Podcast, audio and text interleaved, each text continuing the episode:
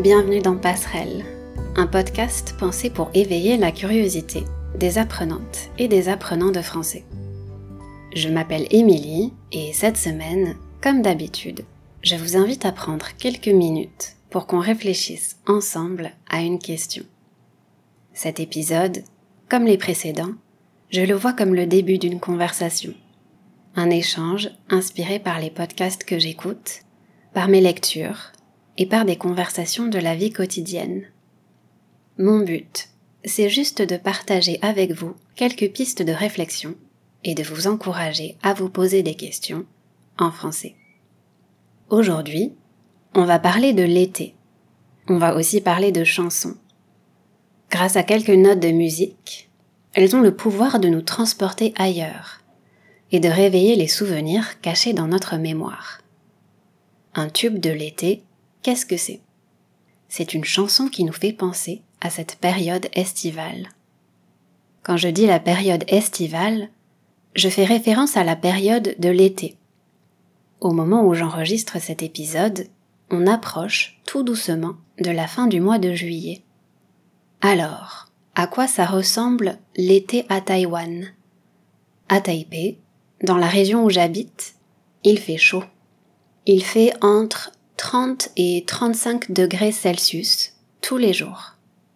Il y a beaucoup d'humidité dans l'air.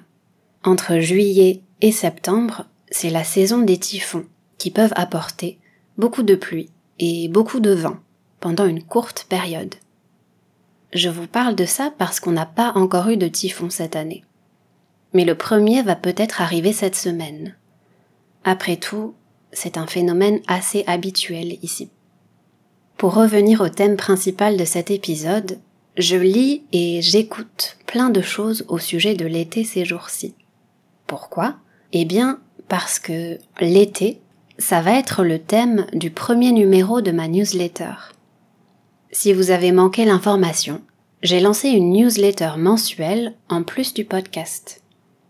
Ça veut dire que le dernier dimanche de chaque mois, vous pouvez recevoir un email, une petite lettre de ma part, si vous décidez de vous abonner.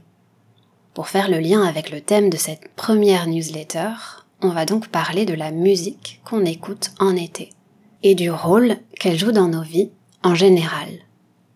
Si je devais résumer tout ça en une seule question, ce serait la suivante. Comment expliquer l'importance de certaines chansons, celles qui nous accompagnent tout au long de la vie? D'abord, on va s'intéresser à un concept, le tube de l'été. Une chanson souvent légère, idéale pour danser et se remémorer la période estivale. Puis, on va essayer de comprendre notre attachement à certaines chansons. Et enfin, je vais vous dire quelques mots sur une chanson importante pour moi.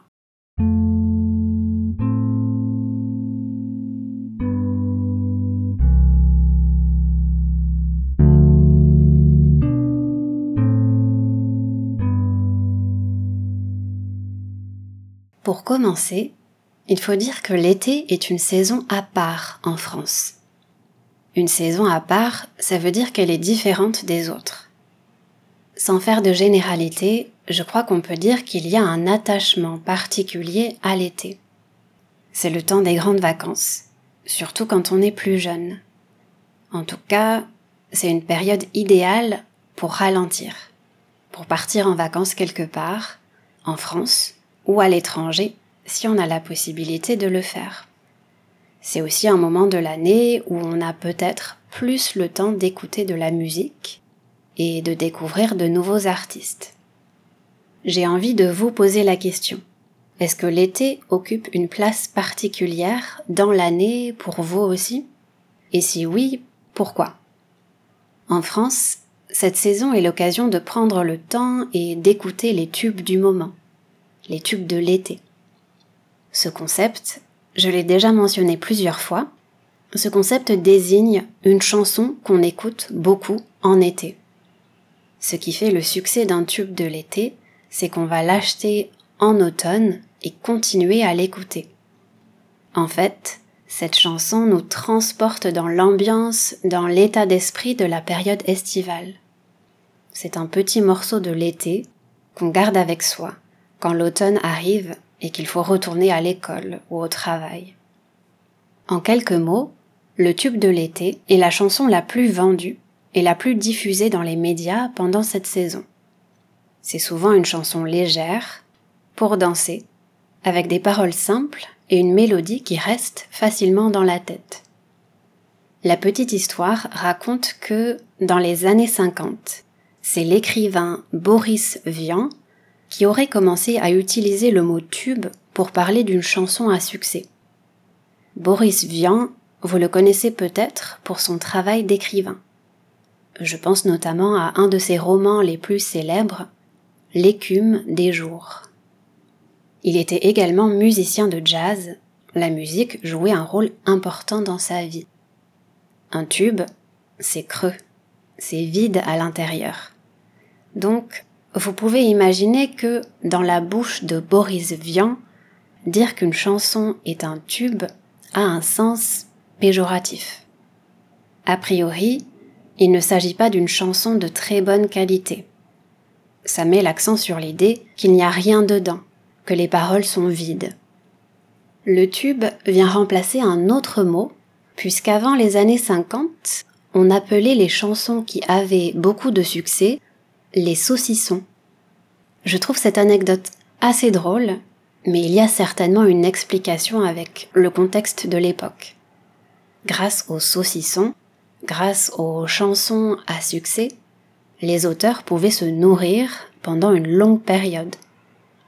Aujourd'hui, on continue à parler de tube, même si ce mot a perdu sa signification péjorative au fil du temps. Tout ça pour dire que les tubes existent depuis longtemps, que ce n'est pas quelque chose de nouveau. Dans le concept de tube de l'été, c'est-à-dire dans le lien entre une chanson et la saison estivale, il y aurait quelque chose de très français.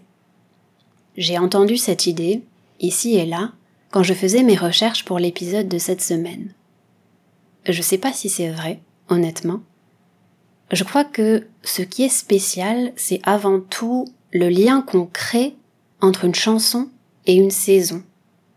Avec le tube, on crée un produit pour l'été. Je vais revenir sur le côté marketing de ce concept un peu plus tard. Si je devais décrire ce qui caractérise un tube de l'été, je dirais un refrain qui accroche aux oreilles. Le refrain, vous savez, c'est ce passage assez court qui se répète plusieurs fois dans une chanson. Un refrain et une mélodie dont on se souvient. À la base, ces chansons sont faites pour danser, mais elles ne sont pas toujours légères. Elles font partie de l'été. Elles évoquent les images de cette saison. La plage, les tongs, les maillots de bain. C'est la musique des vacances. Mais comme je le disais un peu plus tôt, il ne faut pas oublier que c'est aussi la musique des gens qui ne partent pas en vacances, celles et ceux qui restent à la maison. Pour toutes ces personnes-là, écouter les tubes de l'été fait penser aux vacances. En effet, ces chansons viennent souvent d'ailleurs. On dit qu'elles évoquent une ambiance exotique, d'une certaine façon. Un autre point important, de nos jours, le phénomène des tubes de l'été n'est plus vraiment à la mode. La période la plus emblématique pour ces chansons-là se situe des années 60 aux années 80, à peu près. À cette époque, la manière dont on écoutait, la manière dont on consommait la musique n'était pas du tout la même qu'aujourd'hui. Ça s'explique en partie parce qu'il y avait moins de stations de radio ou de chaînes de télé avec une offre de plus en plus diversifiée, l'époque où tout le monde écoutait la même chanson, où tout le monde regardait le même programme à la télé au même moment, cette époque est derrière nous. Le tube était et reste encore aujourd'hui un outil marketing pour les maisons de disques, pour vendre des produits associés à l'été et aux vacances. Quand on parle de tube de l'été, on parle même de matraquage à la radio, à la télé. Dans ce contexte, le matraquage est le fait de diffuser encore et encore la même chanson. S'il existe toujours des chansons marquantes chaque été, notre manière d'écouter de la musique n'est plus la même. Et au bout du compte, c'est le public qui choisit sa chanson préférée. Pourquoi est-ce qu'on se souvient d'une chanson plusieurs années après sa sortie? Il y a très probablement un côté nostalgique dans ces chansons des années 60, 70, 80. Elles restent populaires parce qu'elles sont associées à des souvenirs, à une époque. Lorsqu'elles touchent le public, qu'elles suscitent une émotion, c'est là que les chansons restent dans la mémoire collective. Après avoir dit tout ça, j'ai envie de vous inviter à prendre un peu de recul pour chercher à comprendre pourquoi on est attaché à certaines chansons en particulier. Pourquoi certaines chansons qu'on écoutait quand on était adolescent continuent à nous accompagner et restent importantes quand on devient adulte. Je pense que nos proches, les personnes qui nous entourent, jouent un rôle très fort dans tout ça. Pour remonter très loin dans le temps, on sait que les bébés sont déjà particulièrement sensibles à la musique. Du côté des personnes âgées, notamment celles qui sont touchées par la maladie d'Alzheimer, une chanson va parfois réveiller certains souvenirs. Pour moi, par exemple, c'est pas une chanson, mais l'idée est la même. Quand j'entends le jingle de la radio RTL, euh, je crois que c'est la station de radio RTL, j'ai un doute, mais c'est pas très important. Et bon, un, un jingle, c'est un anglicisme. C'est tout simplement la petite musique diffusée avant une émission. Bref, quand j'entends cette petite musique, je suis immédiatement transportée dans la cuisine de la maison de mes grands-parents. C'est l'été, ma sœur et moi, on passe quelques jours de vacances chez eux. Je viens de me lever, c'est le moment du petit déjeuner. Je sens l'odeur du café au lait, du pain grillé avec du beurre et de la confiture que ma grand-mère faisait elle-même. Je vois mon grand-père lire le journal. C'est pour toutes ces images-là que je trouve très intéressant de réfléchir à la puissance des souvenirs musicaux. Les chansons nous accompagnent dans la vie, dans les moments heureux et dans les moments tristes aussi. Elles restent en mémoire facilement parce qu'elles sont simples. Elles s'organisent en plusieurs parties, un refrain qui se répète entre chaque couplet. Notre cerveau est sensible à la musique, à la voix. À force d'écouter une chanson, on finit par la connaître par cœur. Pour qu'elle sorte du lot, il faut aussi qu'elle s'inscrive dans un contexte précis. Sortir du lot, ça veut dire se démarquer, être différente des autres chansons. Donc, comme dans l'exemple que je vous ai donné, quand vous entendez une chanson qui vous touche, vous ressentez une émotion parce que vous vous souvenez de tous les éléments de contexte que vous y associez. Les émotions associées à la musique sont multiples.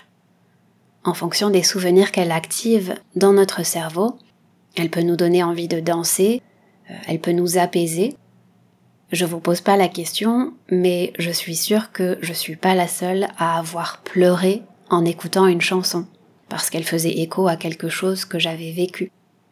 Pour comprendre notre attachement à certaines chansons, il faut savoir que la musique ne réveille pas uniquement notre mémoire cognitive, la mémoire qui nous permet de penser, de comprendre, d'apprendre, de mémoriser. Étant donné que la mémoire et les émotions sont très liées dans notre cerveau, la musique réveille également notre mémoire émotionnelle et tous les éléments de contexte qui l'accompagnent. Si vous avez écouté un des premiers épisodes du podcast sur les odeurs, vous vous rappelez peut-être de l'idée de la Madeleine de Proust. Une chanson peut tout à fait être une Madeleine de Proust. Autrement dit, quelque chose qui va déclencher une réminiscence, un souvenir. Les chansons ont la capacité de faire remonter à la surface un souvenir qu'on avait complètement oublié.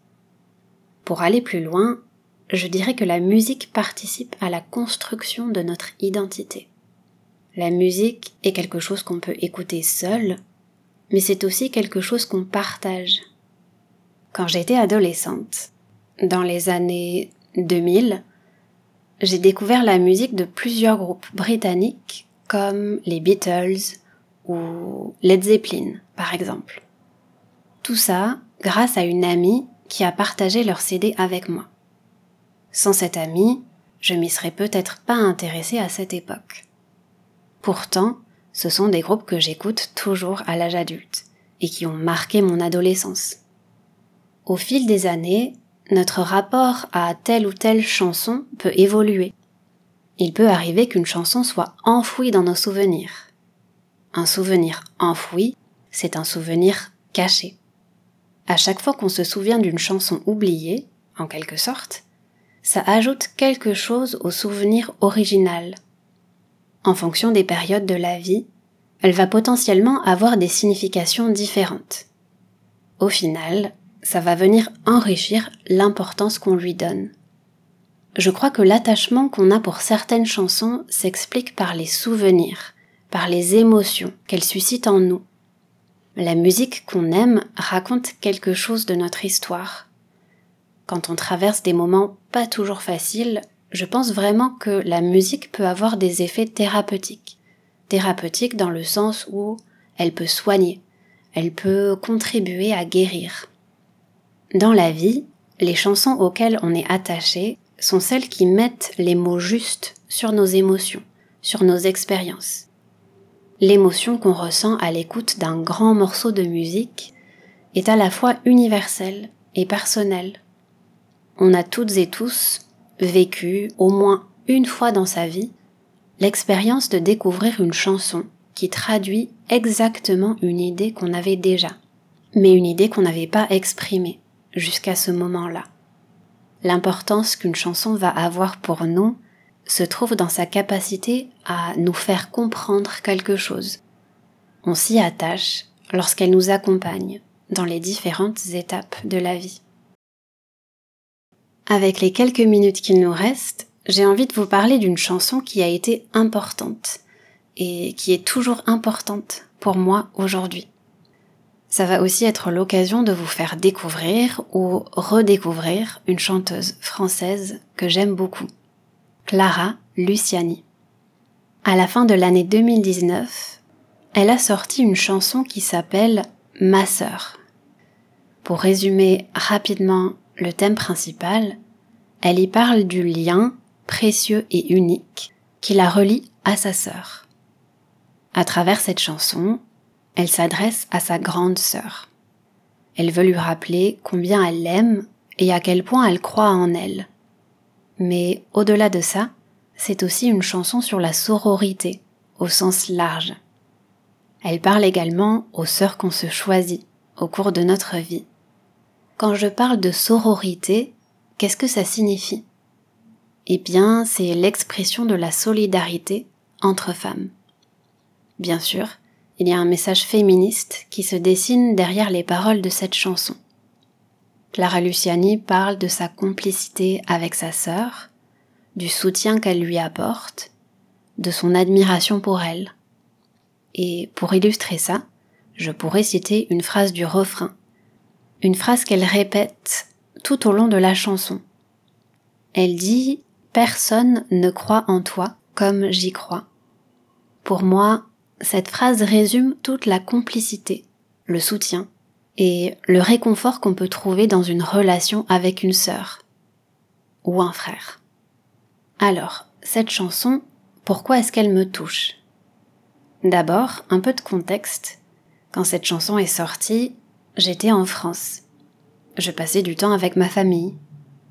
À chaque fois qu'on prenait la voiture pour aller quelque part, on pouvait entendre cette chanson à la radio. Et puis, en plus de me faire penser à une période de ma vie, quand je l'écoute, je pense à ma sœur, ma petite sœur. Les paroles expriment très simplement et de manière juste ce que je ressens. Plus largement, je pense aussi à toutes mes amies, toutes mes étudiantes, toutes ces femmes que je connais ou que je ne connais pas personnellement, qui ont croisé mon chemin. Je pense à toutes ces femmes que j'admire, je vous encourage à écouter cette chanson si vous ne la connaissez pas encore. D'ailleurs, un mot sur la musique dans l'apprentissage pour finir. La musicalité est un élément essentiel de la langue. Faire attention à la mélodie de la langue, à l'intonation, est quelque chose de fondamental pour avancer dans la pratique de l'écoute.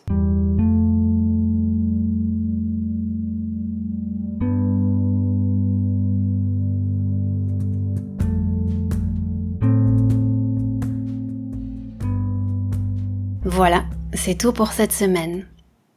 Comme d'habitude, j'espère que cet épisode vous aura intéressé et qu'il vous aura fait réfléchir un peu à la place que certaines chansons occupent dans votre vie. J'espère aussi que vous partagerez avec moi une chanson qui a été importante pour vous. Pour aller plus loin dans la réflexion avec ce sujet, je vous encourage à consulter les notes de cet épisode. Vous allez y trouver des recommandations de podcasts à écouter. Vous allez aussi y trouver un lien pour vous abonner à la newsletter. Un grand merci à celles et ceux qui se sont déjà inscrits. Vous connaissez la chanson. Je vous invite à vous abonner à Passerelle sur votre application de podcast préférée. Et vous pouvez me retrouver sur Instagram pour continuer à échanger. Le meilleur moyen de faire connaître ce podcast, c'est encore d'en parler autour de vous. Si vous avez aimé l'épisode que vous venez d'écouter, je vous encourage à mettre une note sur Apple Podcast et à écrire un commentaire. Vos retours sont très importants pour améliorer ce podcast et aussi pour aider à le faire connaître. Si vous avez écouté cet épisode jusqu'au bout, je vous encourage à m'écrire pour me dire ce que vous en avez pensé. Je le répète, vous pouvez me contacter par email grâce à la newsletter et aussi sur Instagram. En attendant, je vous remercie d'avoir pris le temps de m'écouter aujourd'hui et je vous donne rendez-vous bientôt pour le prochain épisode. À très vite!